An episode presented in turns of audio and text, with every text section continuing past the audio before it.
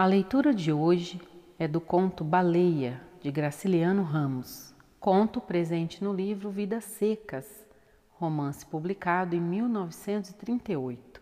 O conto foi publicado de forma independente antes do lançamento do romance e também está presente no livro Os 100 Melhores Contos Brasileiros do Século, da editora Objetiva.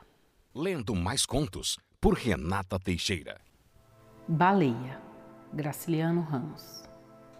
A cachorra baleia estava para morrer. Tinha emagrecido, o pelo caía-lhe em vários pontos.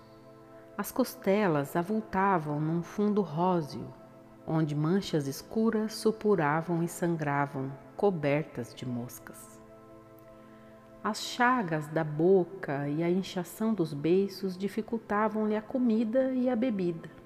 Por isso, Fabiano imaginara que ela estivesse com um princípio de hidrofobia e amarrara-lhe no pescoço um rosário de sabugos de milho queimados.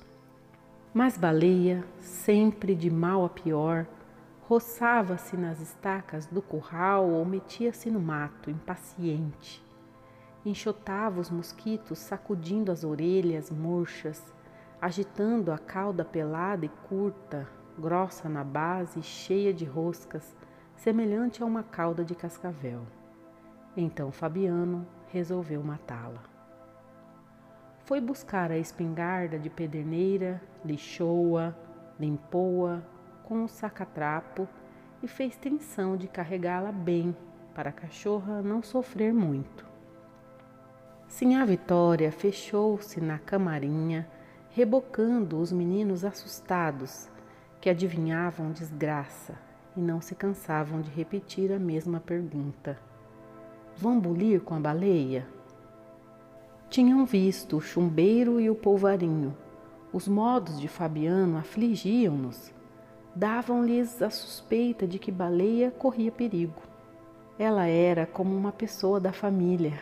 Brincavam juntos os três.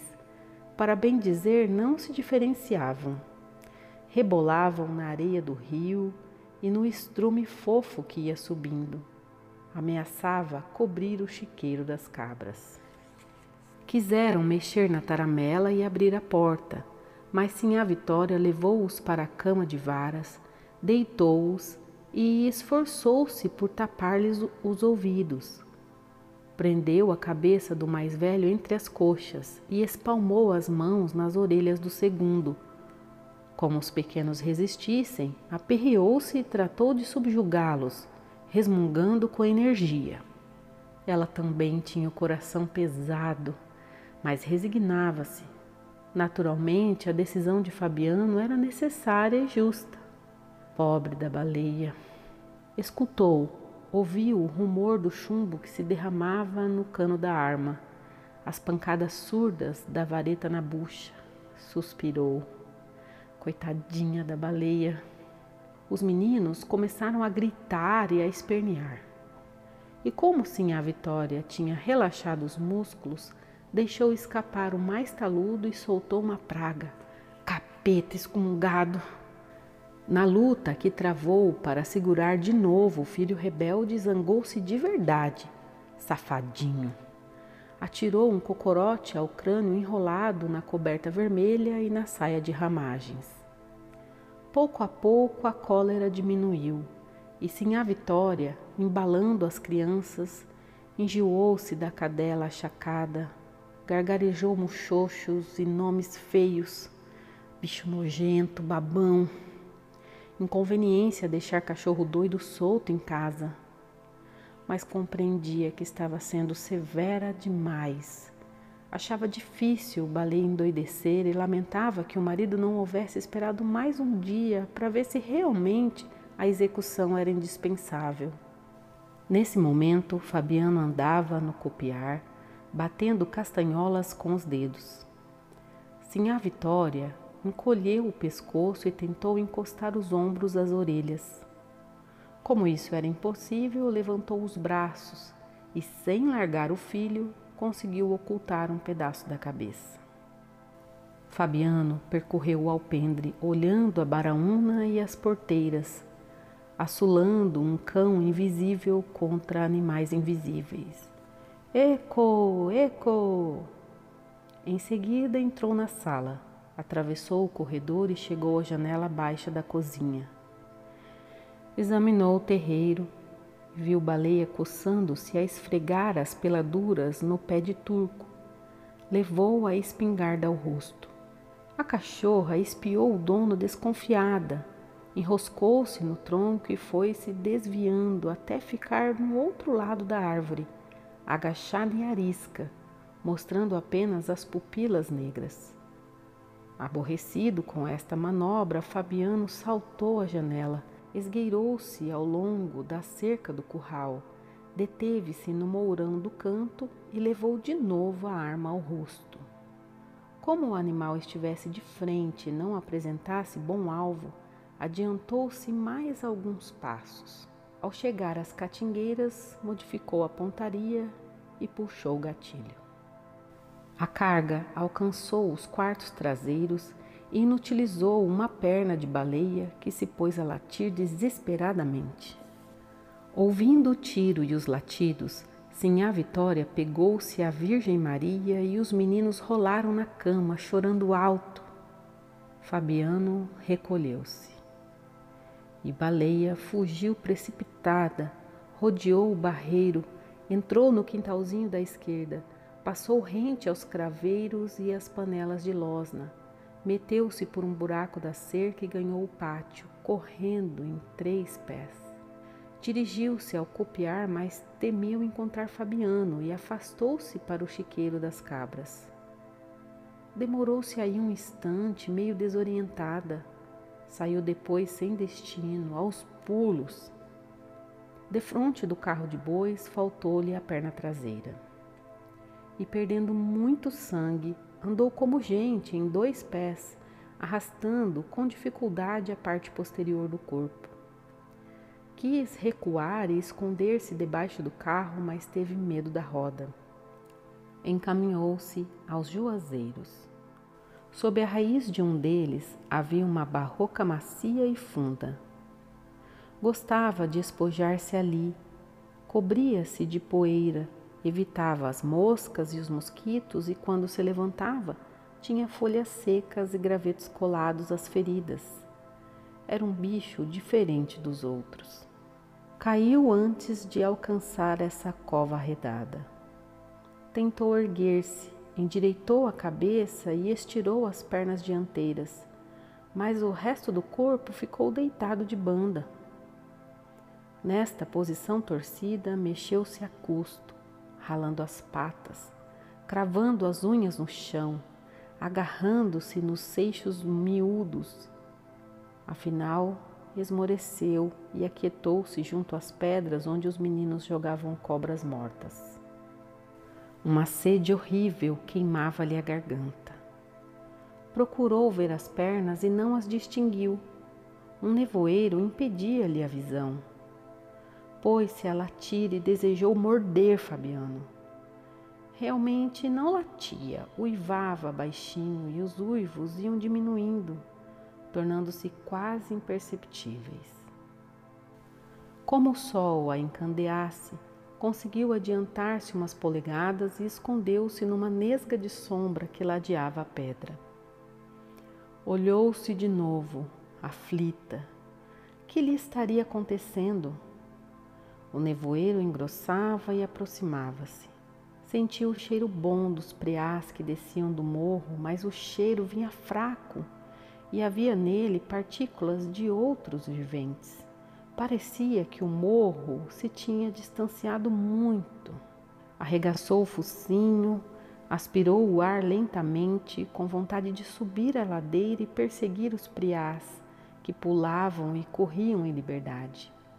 Começou a arquejar penosamente, fingindo ladrar. Passou a língua pelos beiços torrados e não experimentou nenhum prazer. O olfato cada vez mais se embotava. Certamente os preás tinham fugido. Esqueceu-os e de novo lhe veio o desejo de morder Fabiano, que lhe apareceu diante dos olhos meio vidrados como um objeto esquisito na mão. Não conhecia o objeto, mas pôs-se a tremer, convencida de que ele encerrava surpresas desagradáveis. Fez um esforço para desviar-se daquilo e encolher o rabo. Cerrou as pálpebras pesadas e julgou que o rabo estava encolhido. Não poderia morder Fabiano. Tinha nascido perto dele, numa camarinha, sob a cama de varas, e consumir a existência em submissão, ladrando para juntar o gado quando o vaqueiro batia palmas.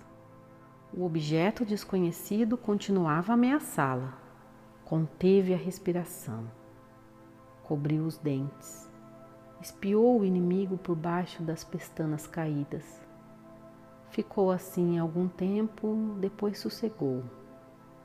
Fabiano e a coisa perigosa tinham se sumido. Abriu os olhos a custo. Agora havia uma grande escuridão, com certeza o sol desaparecera. Os chocalhos das cabras tilintaram para os lados do rio. O fartum do chiqueiro espalhou-se pela vizinhança. Baleia assustou-se. Que faziam aqueles animais soltos de noite? A obrigação dela era levantar-se, conduzi-los ao bebedouro. Franziu as ventas, procurando distinguir os meninos. Estranhou a ausência deles. Não se lembrava de Fabiano. Tinha havido um desastre, mas Baleia não atribuía a esse desastre a impotência em que se achava, nem percebia que estava livre de responsabilidades. Uma angústia apertou-lhe o pequeno coração. Precisava vigiar as cabras Aquela hora, cheiros de sussuarana deviam andar pelas ribanceiras, rondar as moitas afastadas. Felizmente, os meninos dormiam na esteira, por baixo do caritó onde Sinha Vitória guardava o cachimbo. Uma noite de inverno, gelada e nevoenta, cercava a criaturinha. Silêncio completo, nenhum sinal de vida nos arredores. O galo velho não cantava no poleiro, nem Fabiano roncava na cama de varas. Estes sons não interessavam Baleia, mas quando o galo batia as asas e Fabiano se virava, emanações familiares revelavam-lhe a presença deles. Agora parecia que a fazenda se tinha despovoado. Baleia respirava depressa, a boca aberta, os queixos desgovernados, a língua pendente e insensível. Não sabia o que tinha sucedido. O estrondo, a pancada que recebera no quarto e a viagem difícil do barreiro ao fim do pátio desvaneciam-se no seu espírito. Provavelmente estava na cozinha, entre as pedras que serviam de trempe. Antes de se deitar, Sinha Vitória retirava dali os carvões e a cinza varria com um molho de vassourinho o chão queimado e aquilo ficava um bom lugar para cachorro descansar. O calor afugentava as pulgas, a terra se amaciava. E findos os cochilos, numerosos preás corriam e saltavam, um formigueiro de preás invadia a cozinha. A tremura subia, deixava a barriga e chegava ao peito de baleia. Do peito para trás era tudo insensibilidade e esquecimento, mas o resto do corpo se arrepiava. Espinhos de mandacaru penetravam na carne meio comida pela doença. Baleia encostava a cabecinha fatigada na pedra. A pedra estava fria. Certamente Sinhá Vitória tinha deixado o fogo apagar-se muito cedo.